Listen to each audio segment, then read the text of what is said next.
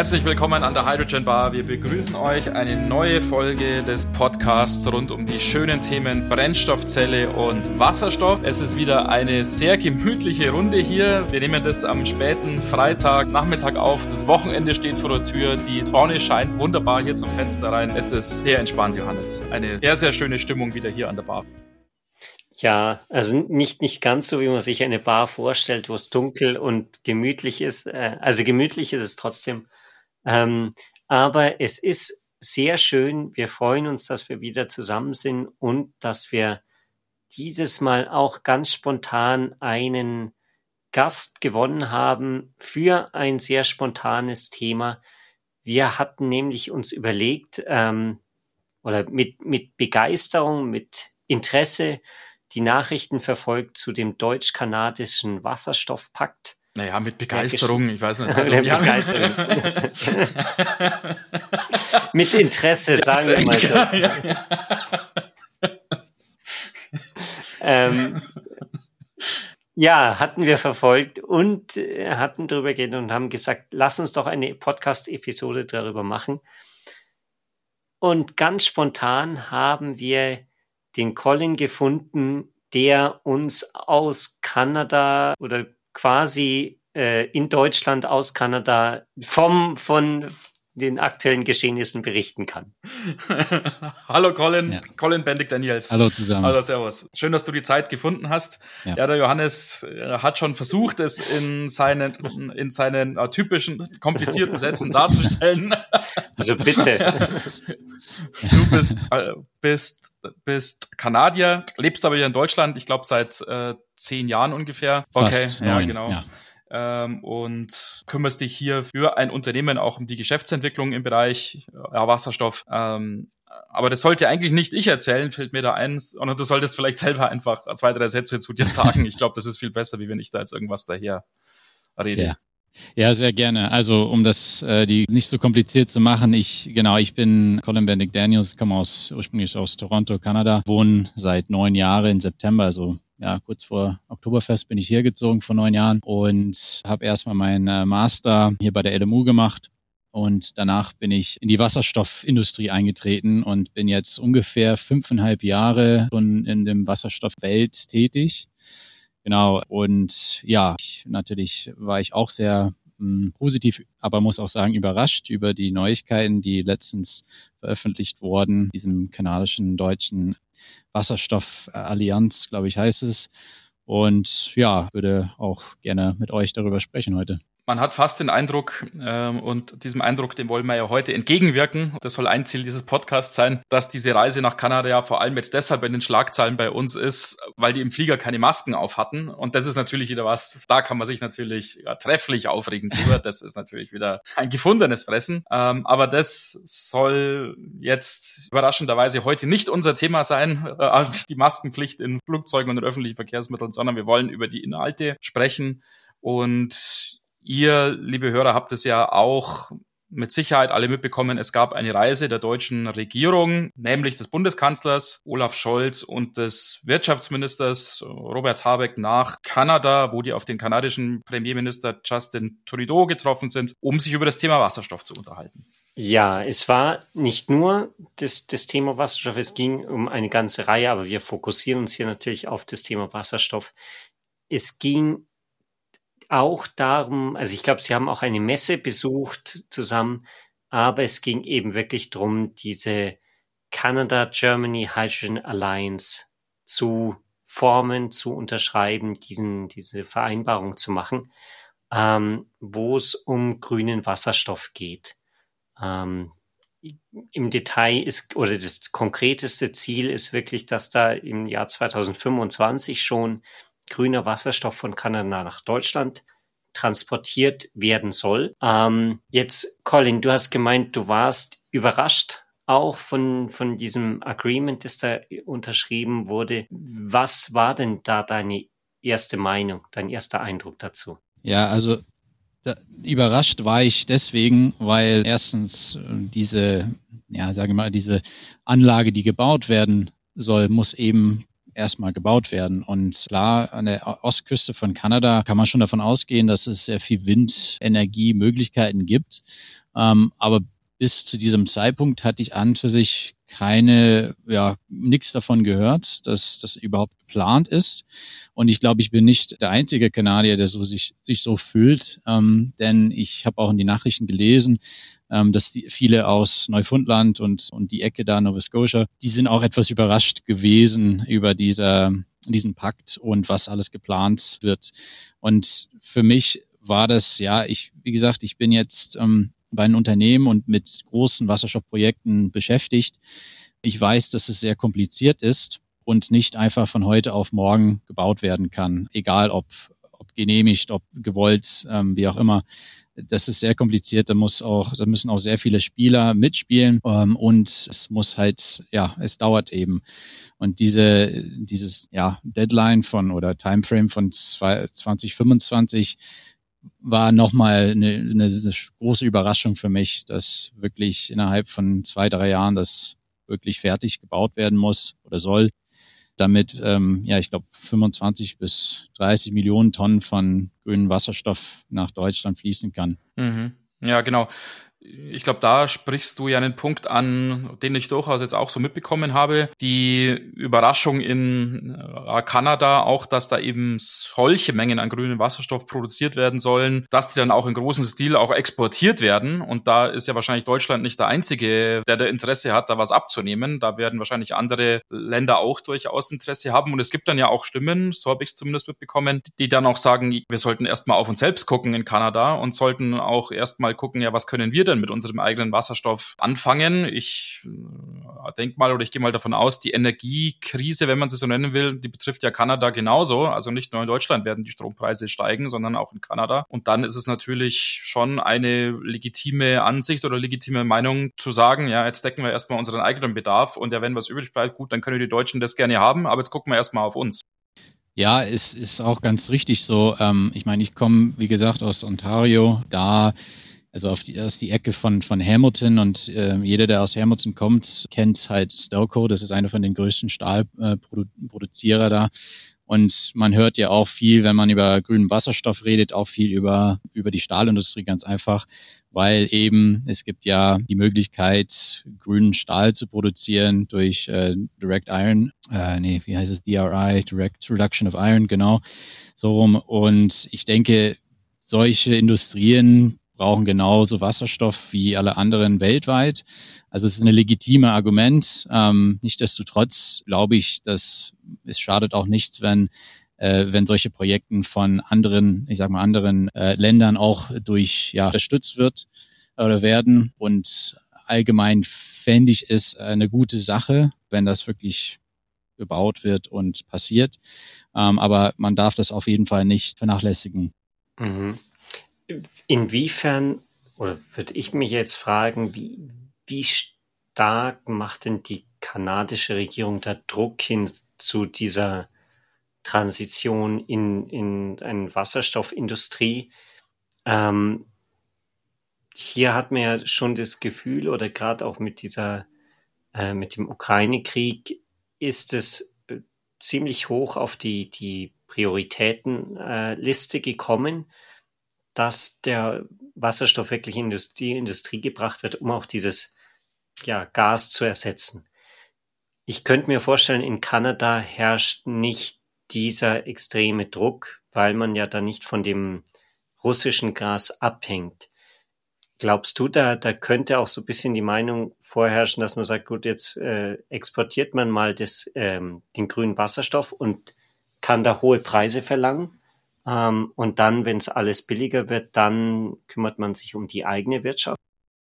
Ja, das ist eine gute Frage und ähm, ich muss ehrlich zugeben, da ich ja jetzt sehr lange in Deutschland wohne, habe ich, glaube ich, dazu jetzt nicht das beste Gefühl mehr.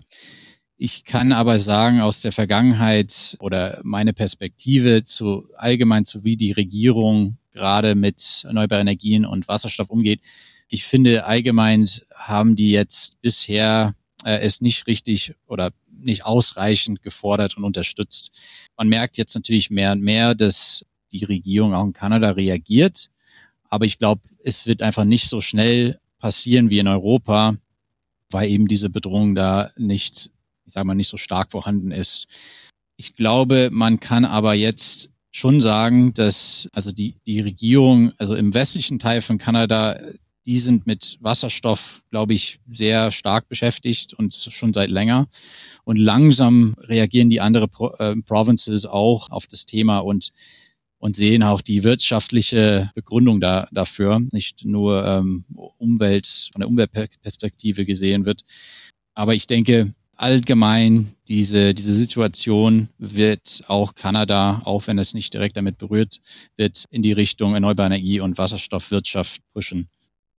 Wenn ich die Vereinbarung richtig gelesen habe, dann soll ja der Transport nicht in Form von Wasserstoff dann nach Europa oder nach Deutschland erfolgen, sondern in Form von Ammoniak, ähm, weil das natürlich ähm, als Flüssigkeit vorliegt und dann, äh, wir haben es ja schon x-mal diskutiert, auch im Podcast, dann leichter zu transportieren ist auf dem Schiff. Allerdings erfordert es natürlich dann auch nicht nur die Aufstellung in Betriebnahme von diversen Anlagen zur erneuerbaren Energie, Gewinnung. Wir haben über die Windkraftanlagen gesprochen, sondern zum einen auch natürlich die Aufstellung von Elektrolyseuren zur Wasserstofferzeugung und dann zum dritten auch noch von Anlagen zur Umwandlung von Wasserstoff zu Ammoniak. Ähm, und das bedeutet natürlich, man muss da richtig viel äh, Technik und richtig viel Wissen und Know-how und richtig viel Kapital im Endeffekt in Kanada jetzt erstmal auch dann auf den Boden bekommen sozusagen. Und du hast es vorhin ja schon angesprochen. Da ist zum einen natürlich diese Zeitplanfrage mit dem Jahr 2025 natürlich zu überlegen. Ja, ist das wirklich realistisch? Ähm, aber zum anderen wahrscheinlich auch die Überlegung, ja, wo soll das alles hin und wie wird das koordiniert, oder? Ja, definitiv. Ähm, ich meine, ich glaube, deswegen sind ja auch die, die deutsche Partner auch dabei gewesen, die dabei waren. Es waren ja teilweise auch nicht um die individuelle Firmen zu, ähm, zu nennen, aber einige aus dem Energiebereich und Technologiebereich dabei gewesen.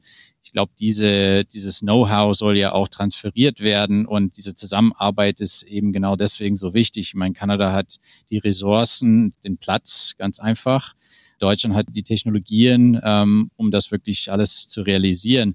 Aber da muss man auch sagen, Kanada ist auch gar nicht so schlecht aufgestellt. Also man, man kennt natürlich Firmen aus Kanada, die auch PEM-Elektrolyseur herstellen und anbieten. Cummins beispielsweise ist eine davon und die haben auch sehr viel Erfahrung mit Wasserstofftechnologien. Ähm, also ich glaube, zum gewissen Maß wird natürlich das meiste Know-how vielleicht von Deutschland kommen, aber die Kanadier sind, glaube ich, ganz gut aufgestellt zu reagieren und ähm, ja, hoffentlich das auch wirklich äh, realisieren und zu, zu, bauen tatsächlich. Aber ich ähm, ich, ich bin einfach froh, wenn, wenn allgemein diese, man muss sagen, wirklich, wenn ich, wenn ich in der Heimat bin, dann, dann werde ich schon über Wasserstoff gefragt, aber meistens ist die Frage, ja, welche Aktien soll ich denn kaufen und nicht wirklich über, über welche, äh, welche Prozesse oder was denn grünen Wasserstoff ist oder blauen Wasserstoff. Die hören zwar davon, aber es, es ist noch nicht so angekommen wie in Deutschland oder in manchen asiatischen Ländern. Und deswegen finde ich eben so eine, ja, auch wenn es erstmal ja, vielleicht nur so ein, ein Public äh, Press Image ist, äh, finde ich es trotzdem gut, um, um ein bisschen den Public, den Public Knowledge zu, ja, zu initiieren oder zu anzuregen letztendlich. Und ähm, ja, also so ist ungefähr meine, meine Meinung dazu. Ja, ich hatte auch gelesen, dass es an diesem ganzen Vorhaben jetzt schon einiges an Kritik gibt, auch von Umweltschützern zum Beispiel, die halt sagen, Warum sollen wir hier unsere Berge oder die, diese Gegend da in Newfoundland mit Windkraftanlagen zu pflastern, dafür, dass irgendein anderes Land Wasserstoff bekommt. Wie siehst du das denn? Ist das irgendwie so ein Partikularinteresse von Leuten, die da wohnen? Ist, also ich, ich war ja selber noch nie da in, in Newfoundland. Ich kann nicht wirklich sagen, wie, wie schön das ist oder wie, ähm, Wie unschön eventuell, was nichts ausmacht. Nein. Ja, genau. Ich meine halt, wenn, wenn das natürlich jetzt alles Industriefläche ist oder, oder Ackerbaufläche, ja. dann ist es natürlich was anderes, wie wenn das irgendwie näher ans hochalpine äh, Gebiet in, in Deutschland herankommt, zum Beispiel. Naja, also äh, erstmal ist die Ostküste ja, könnte man sagen, die schönste, das schönste Teil von Kanada. Es ist wirklich äh, sehr, sehr beeindruckend dort und ich kann mir schon oder ich kann schon verstehen, wenn die Leute, die da, dort wohnen, nicht plötzlich am Horizont nur jetzt Windkraftanlagen sehen möchten.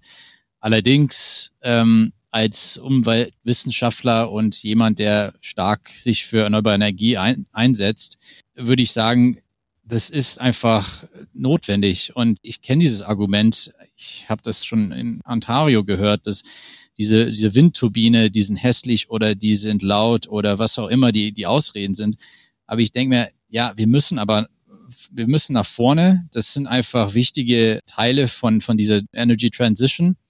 Und es muss, ich meine, diese, dieses Projekt soll ja auch Tausenden von, von Arbeitsstellen produzieren. Es, es wird die Wirtschaft stimulieren. Also das sind viele Vorteile hier. Und klar ist es vielleicht ähm, für die Leute, die dort wohnen, nicht ganz so einfach äh, zu sehen wie, wie von meiner Perspektive. Aber ich denke, wenn die sowas beitreten können zu ähm, CO2-Emissionen, die Reduktion davon, meine ich jetzt, und wenn die dadurch auch Jobs äh, bekommen und die Wirtschaft wird äh, stimuliert, ich denke, ich denke, das ist halt ja, etwas, was man dann runterschlucken kann letztendlich. Aber das ist, wie gesagt, meine Perspektive aus Ontario, äh, wo die meisten Kanadier wohnen tatsächlich und ähm, jemand vom, von der Ostküste könnte mir sagen, ja, du weißt gar nicht, wovon du redest.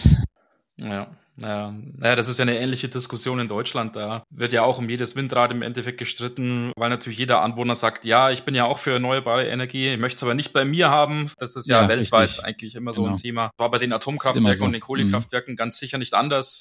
Das genau. ist, ja, das ist, glaube ich, ein Problem auch, dass man ja wahrscheinlich mit Argumenten auch nicht lösen kann. Aber ja, genau so, ja. Ich möchte noch kurz einen anderen Aspekt erwähnen, der mir aufgefallen ist, als ich mir vorhin diese Absichtserklärung durchgelesen habe, wo ja eben diese Allianz sozusagen jetzt ausgerufen wird, wo sich die Teilnehmer dieses Treffens, eben halt die Vertreter von Deutschland und die Vertreter von Kanada, ja sozusagen jetzt bereit erklären oder sich das auf die Fahne schreiben, diese deutsch-kanadische Wasserstoffallianz zu gründen. Und da ist mir ein schöner Satz aufgefallen. Ich weiß nicht, ob ihr den auch so im Vordergrund seht wie ich, aber der sprang mir so ins Auge.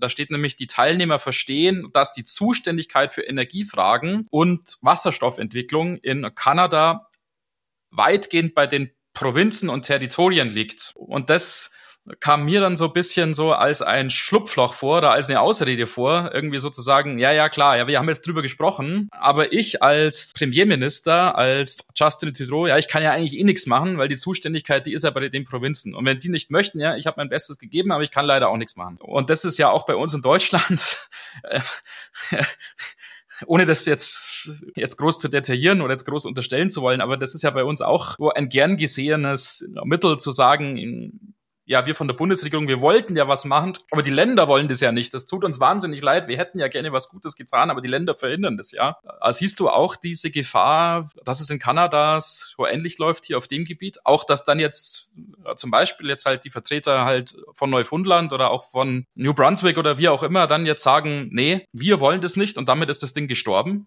Ich glaube, also erstens habe ich, habe ich das auch gelesen und ich glaube, das ist wirklich nicht zu unterschätzen, weil ja, das, das stimmt auch, dass, dass die einzelnen Provinzen, die Regierungen wirklich sehr viel Macht über solche Entscheidungen halten. Und da, wo ich gelesen habe, dass, dass also die, die ähm, Bevölkerung da in Neufundland und Nova Scotia erst über, über diese, diese Projekte, ich glaube, die, die hatten erst Treffen in Juni gehabt, äh, wo das erst erwähnt wurde und darüber gesprochen wurde.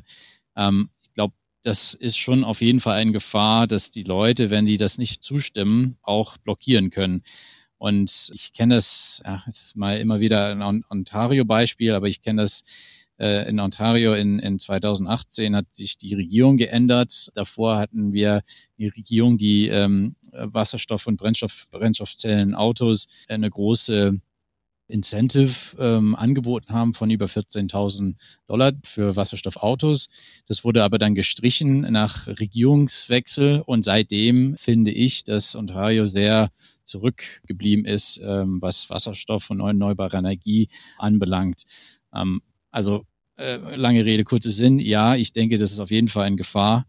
Und ähm, ja, hoffentlich kann das dann überbrückt werden oder die Leute können äh, werden das, sich äh, einigen, dass es doch etwas Positives ist, ist, ähm, aus den Gründen, die ich vorhin erwähnt habe, durch Jobs, Wirtschaft, äh, Stimulation und natürlich diese Energy Transition beeinflussen mhm. können. Ja, ist, man muss natürlich auch immer im, im Blick halten, dass dieses ganze Abkommen ist ja eher so eine ähm, Absichtserklärung ohne irgendeine rechtliche Bindung mit sofortiger Wirkung irgendwie auflösen. Insofern ist wahrscheinlich wirklich der, der Hauptpunkt, dass es irgendwie so ein Stein ins Rollen bringt, dass es ein Zeichen setzt, ja, die, die Industrie und die, vielleicht auch die, die Denkweise der, der Menschen bisschen zu beeinflussen. Am Ende sagt ja auch nicht Deutschland, wir kaufen jetzt äh, grünen Wasserstoff, sondern in, auf deutscher Seite ist ja auch so, dass quasi die Regierung eher sagt, äh, wir unterstützen unsere Firmen, dass sie dann grünen Wasserstoff kaufen. Wobei da habe ich auch gelesen, dass äh, es gibt ja schon zwei Firmen, die Letter of Intent oder Mem Memorandum of Understanding genau schon unterschrieben haben, um äh, 500.000 Tonnen von Ammoniak abzukaufen letztendlich. Also zwei ja, konkrete Verträge jetzt. Ähm, also das ist schon mal ein gutes Zeichen. Für mich bedeutet das dann, dass es nicht nur Worte sind, nicht nur eine Rede ist, sondern es gibt wirklich auch Ziele, die jetzt ähm, erfüllt werden müssen. Ja, wir sind gespannt. Ähm, ich denke, die Dringlichkeit, die ist allen bewusst, hier aktiv zu werden. Man hat schon den Eindruck, dass angesichts der aktuellen Krise, ich weiß nicht, wie es euch geht, aber dass gerade jetzt halt aufgrund der stark steigenden Energiepreise hier in Deutschland oder in Europa die Aktivitäten da schon extrem hochgefahren werden und da wirklich sich jetzt äh, viel bewegt. Und ich glaube, diese Fragestellung jetzt bezüglich, ja, wo kommt die Energie in Zukunft her, die ist wirklich jetzt bei jedem äh, angekommen und es gibt dann auch verschiedene Meinungen dazu. Das ist ja auch gut. Aber wir hatten ja vor kurzem auch den Jan Ostenbrink zum Beispiel im Podcast, der ähm, uns die Vorteile, am möglichen Vorteile auch der, des Weiterlaufens von Kernkraftwerken auch dargelegt hat. Man kann da verschiedene Meinungen dazu haben, aber ich glaube, was man festhalten kann, ist, dass sich in der Frage ja tatsächlich ganz schön viel tut und dass wir da auch wieder aus einer Phase herausgekommen sind, wo wir aus den bloßen Ankündigungen bestanden haben, sondern wirklich jetzt in eine Phase der Umsetzung gehen. Wie seht ihr das? Seht ihr das auch so oder, oder habt ihr da noch andere äh, Ideen? Ja, also ich, ich finde, du, also du treffst es schon auf den Punkt. Also das, das merke ich auch. Und über die letzten fünf Jahren jetzt, wo ich da, mich damit beschäftige, merke ich schon, wie und wie, äh, wie viele ähm, äh, mehr und mehr dazukommen, auch aus andere Bereiche. Das, das ist ja auch eine positive Entwicklung, dass Firmen aus, aus Öl und Gas plötzlich jetzt anders aufstellen, um die Ener Energietransition zu unterstützen. Aber da muss ich auch zu sagen, es gibt auch viele Ankündigungen von solchen Projekten. Gut, manche sind natürlich weiter als, als das jetzt, was in Kanada angekündigt wurde. Für mich warte ich immer noch ein bisschen auf die ersten erfolgreichen Projekte, die abgeschlossen sind. Ähm, ich weiß, es gibt kleinere Pilotprojekte, die schon fertig ge gebaut sind, ähm, aber so die großen Anlagen, die angekündigt wurden, die ähm, auf deren, sage ich mal, Start, da bleibe ich noch sehr gespannt und hoffe, dass mhm. es auch bald losgeht. Ja, das ist, glaube ich, ein, ein gutes Schlusswort auch. Es gibt viele Projekte, wir sehen das ja auch, wir beobachten das, aber bis dann mal wirklich eins am, am Ende läuft und im großen Stil vor allem läuft, dauert es halt doch Jahre. Also es ist nicht so ein Pipifax, den man halt mal schnell in einem halben Jahr hinbekommt, sondern es sind wirklich Industrieprojekte. Das merkt man halt jetzt doch, die, die brauchen ihre Zeit. Äh, vielen Dank, lieber Colin. Vielen Dank, dass du dir die Zeit genommen hast, hier heute dabei zu sein. Wir würden uns äh, sehr freuen, wenn wir dich vielleicht demnächst nochmal hier begrüßen könnten und dann können wir mal vielleicht genereller auch uns die Lage in deinem Heimatland angucken. Äh, wir hatten ja vor kurzem jetzt die Episode, wo wir sehr spezifisch einen Blick auf den Status der Wasserstofftechnologie in Polen geworfen haben. Ähm, und ich glaube, da braucht sich, wie du es ja vorhin schon erwähnt hast, Kanada ja ganz und gar nicht zu verstecken, sondern da gibt es ja auch durchaus äh, interessante Entwicklungen und interessante Spieler, auch die da fleißig auf dem Markt mitmischen. Könnte interessant sein, auch dass wir uns darüber mal unterhalten, vielleicht, wenn du Lust drauf hast. Das würde mich freuen. Ja, definitiv. Hat, hat wirklich Spaß gemacht. Das erste Mal, wo ich in, beim Podcast dabei bin. Ich bin, äh, ich bin ein fleißiger Zuhörer hatte ich schon den Johannes erzählt. Ähm, deswegen bin ich ganz froh, dass uns. ich auch was beitreten konnte. Ja, damit sagen wir vielen Dank. Wir sagen euch, liebe Hörer, dass ihr gerne eure Kommentare, eure Meinungen, eure äh, Fragen an uns schicken könnt an kontakte.childrenpart.de oder über das Kontaktformular auf der Webseite und freuen uns dann, euch nächste Woche hier wieder an der Bar begrüßen zu können. Macht's gut, eine schöne Woche, bis bald. Servus. Ciao.